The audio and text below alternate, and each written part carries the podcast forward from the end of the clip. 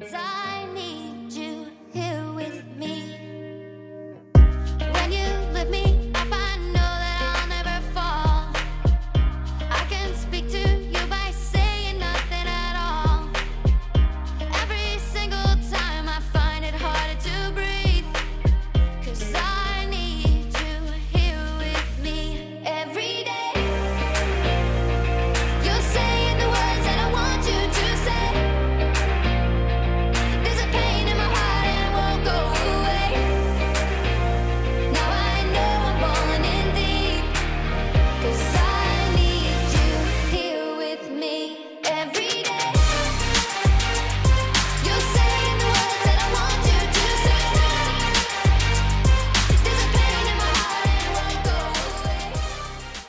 Ya, sobat muda pendengar setia Radio Taiwan Internasional program Bahasa Indonesia. Apa kabarnya? Ketemu lagi dengan gue Ipung di sini. Seperti biasa kalau muda hari Senin, harinya mantek dan biasa 10 menit ke depan gue akan ngebagiin informasi hangat seputar teknologi dan juga manusia nih kalau muda nih ya. Nggak berasa lu. Udah aja lu di akhir pekan ya. Eh, udah aja di akhir apa ya? April. Cepet banget kayaknya waktunya udah berlalu ya kalau muda nih ya. Dan seperti biasa rutinitas kembali lagi nih kalau muda semoga semakin semangat aja dalam menjalankan rutinitasnya. Entah itu buat teman-teman yang bekerja lah, yang sekolah lah ya. Dan gue yakin ngejalanin rutinitas nggak gampang ya. Perlu konsistensi, perlu komitmen. Dan itu penting banget kalau muda. Oke, pekan ini kalau muda kita akan ngeliatnya satu yang namanya bersih pangkal sehat ya. Sehat pangkal bersih ya. Eh, bisa dibilang bersih kebersihan itu adalah sebagian juga dari iman ya. Eh, cewek cantik ya mungkin cantik di luar kalau muda nih ya. Tapi kalau cantiknya di dalam ini mungkin perlu dilihat kamarnya sebentar. Karena banyak cewek zaman sekarang maupun cowok ya wah ganteng wah rapih necis jebret Permisi, masuk rumahnya gitu. Kelumpang, kaleng sarden lah. kan. Mungkin sumpit yang udah kepake lah gitu ya di depan di depan ruangan apa segala macam di depan pintu dan lain sebagainya gitu ya. Ya macam-macam.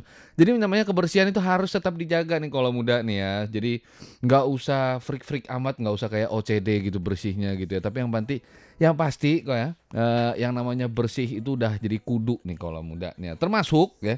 Kali ini gua akan ngebahas ya benda-benda yang ada di sekitar kita ini sebenarnya kalau muda nih ya. Eh, benda-benda ya yang terkadang kita nggak pernah mikir kotor apa enggak gitu ya. Gara-gara setiap hari dipegangin terus ya akhirnya kita nggak akan merasa bahwa itu adalah barang yang eh bukan bukan bukan condong kotor ya tapi memang perlu harus dirawat dan perlu dibersihkan ya setiap kali ya bukan setelah pemakaian tapi mungkin ada waktu, satu waktu rutinitas ya. Jadi ada satu waktu ya di mana kita menjalankan ritual ini untuk menjaga kebersihannya.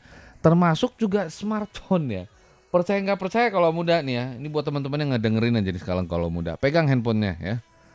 Perhatikan baik-baik ya. Mungkin mungkin ada yang di indoor apa yang di dalam ruangan gitu ya. Coba nyalain lampu ya. Kalau misalnya kebetulan berada di outdoor ya eh, kondomnya dilepas dulu jebret gitu ya. Dan mungkin teman-teman bakal ngelihat nih ternyata bersih apa kotor handphonenya ya. Dan jujur kalau muda nih ya dalam smartphone karena tiap hari kita pegangin ya kan dalam kondisi apa pun kita pegang gitu ya. Eh, di bis kita pegang smartphone sebelum tidur kita ngelihat dulu. Kalau muda nih ya kadang dibawa juga ke dalam WC untuk melakukan hal-hal yang sepantasnya dilakukan di dalam toilet kalau muda nih ya dan kadang mungkin ada yang ya begitu. Kadang ada ya, ya begini juga nih kalau muda. Jadi ya yang namanya handphone ataupun telepon genggam ini mungkin punya bakteri jauh jauh lebih banyak yang dari kita bayangkan nih kalau muda. Jadi pakai waktu ya, pakailah satu waktu mungkin di dua minggu sekali, eh, empat minggu sekali, ataupun mungkin dua, dua bulan sekali ya. Kenapa gitu kalau muda nih ya? Karena ya eh, namanya juga telepon genggam, kita genggam setiap harinya kalau muda dan biasanya kalau muda nih ya bakteri yang ada di dalam smartphone ini akan mudah berkembang biak karena apa? Smartphone tuh hangat loh ya kalau muda nih ya. Jadi smartphone itu ketika dipegang dan juga ketika dioperasikan itu bisa hangat. Makanya banyak banget ya bakte- bakteri-bakteri yang dapat berkembang biak nih kalau muda. Dan mungkin jarang gitu yang alergi sama smartphone kalau muda, tapi gue yakin ada gitu, apalagi smartphone-nya kotor ya. Punya gue sih lumayan sih kalau muda ya, bukan lumayan bersih ya, lumayan dekil ini kalau Jadi masih perlu dibuka nih ya. Dan banyak banget caranya untuk ngebersihin ya.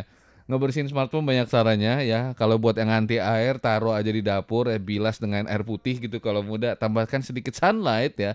Gosok-gosok keringkan dan siap dipakai. Itu kalau anti air ya.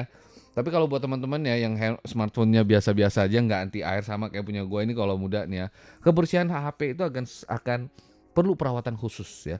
Jadi caranya gampang ya buka kondomnya kalau muda ya ataupun mungkin ada casingnya gitu yang yang mungkin casingnya anti banting lah gorilla casing apa segalanya. Itu perlu dibuka semua kalau muda nih ya dan pakailah alkohol ya. Dan penggunaan alkohol di atas bukan alkohol untuk yang diminum tapi alkohol untuk kebutuhan medis ya. Bisa juga dengan menggunakan isopropil yang kadar alkoholnya jauh lebih tinggi dibandingkan dengan kebutuhan medis. Kebutuhan medis mungkin berkisar 75% sementara yang isopropil gitu sampai 90% nih kalau muda nih ya dan ketika teman-teman menggunakan isopropil berhati-hatilah dalam membersihkan layar lensa ya karena kadar alkoholnya tinggi banget waktu beroksidasi dengan udaranya akan jauh lebih cepat dan biasanya akan meninggalkan noda yaitu noda putih di layar kamera kalau muda nih ya di layar kaca maupun di layar kamera. Jadi siap-siap aja jangan sampai pakai yang terlalu tinggi. Kalau dirasa terlalu tinggi campurkan dengan sedikit air dan gosok dengan menggunakan alkohol nih ya secukupnya aja kalau muda. Jangan sampai ngebiarin eh, semua handphonenya itu jadi basah kuyup gitu kalau muda karena ini juga akan karena kenapa? Di dalam bagian layar apalagi nih kalau muda nih ya banyak banget ya misalnya kompartmen kompartemen yang ada di dalam handphone itu yang tidak boleh terkena air ya. Jadi dan akan mudah rusak kalau terkena air ya apalagi kalau misalnya kena panas ataupun kena uap gitu kalau muda ya. Dan yang paling gampang sih ya gue sih nggak ribet-ribet amat ya gue pakai tisu basah biasanya. Digosok lah satu-satu depan dan belakang setelah itu keringkan dengan tisu dan termasuk juga casingnya termasuk juga kondomnya termasuk juga handphonenya semua nih kalau muda nih ya. Jadi dibersihkan ya semuanya eh, cara yang paling gampang tuh pakai ini ya. Eh, pakai tisu basah dan juga teman-teman juga bisa ditambah lagi dengan penggunaan alkohol. Dan ada lagi yang lebih unik nih kalau muda nih. Gue lebih suka pakai cara yang satu ini nih ya. Kalau misalnya gue di rumah gue mungkin bisa menggunakan cara yang satu ini ya. Dengan menggunakan minyak kajuput gue pertama kali ya gue kadang suka lupa ngomong minyak kayu putih karena seingat gue itu minyak kajuput. Kajuput itu adalah kayu ya sebenarnya ya kajuput ya. Gue kadang eh, kapan ya beberapa tahun yang lalu gue pernah ingat gue pergi ke warung bang beli minyak kajuput loh. Satu aja gitu loh. Hah minyak kajuput. Terus disangkanya gini kalau mudah disangkanya gue lagi marahin dia pakai bahasa Sunda gitu loh. Jadi jadi walhasil gue kena marah deh kalau muda. Memang konteksnya bercanda sih kalau muda sih ya. Tapi jujur pakai minyak kayu putih gue lebih suka banget pakai minyak kayu putih. Karena apa? Eh, nodanya yang bandel juga akan hilang Eh, ditambah lagi dengan ada wewangian minyak kayu putih alias minyak kayu putih gitu kalau muda. Nggak tahu kenapa kayaknya berasa lebih enak aja kalau misalnya pakai pakai minyak kayu putih gitu ya. Termasuk apa? Buat teman-teman ya eh, minyak kayu putih ini eh minyak kayu putih minyak kayu putih ya selain untuk membersihkan handphone ya gua lebih suka memakai minyak kajuput ini untuk membersihkan jam tangan. Apalagi buat teman-teman para pencinta G-Shock ya eh gua gue sih pencinta G-Shock ya. Eh, semua semua jam G-Shock gue gue bersihkan dengan minyak kayu putih. Karena apa? Karena untuk untuk talinya G-Shock itu sendiri kan kebanyakan eh, bahannya terbuat dari resin gitu ya.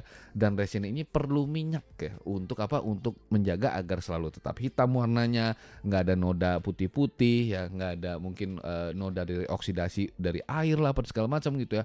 Ada bercak-bercak putih dan sekaligus untuk juga bisa menjaga kelenturannya kalau muda sampai biar nggak retak ya. Makanya eh, jam tangan gua rata-rata awet-awet biar kata mungkin udah 10-an tahun, 15 tahun gitu ya. Dan minyak kayu putih lah kalau muda pakai aja. Jadi selain wangi dan juga bersih kalau muda. Oke, semoga di pekan ini infonya bermanfaat. Kalau muda kayaknya waktu dari pengunjung acara gua akan pamit diri dulu sampai ketemu lagi di pekan depan di jam dan juga waktu yang sama. Ingat, happy to simple dan simple to happy. Salam hangat dari gue, Bung. Bye.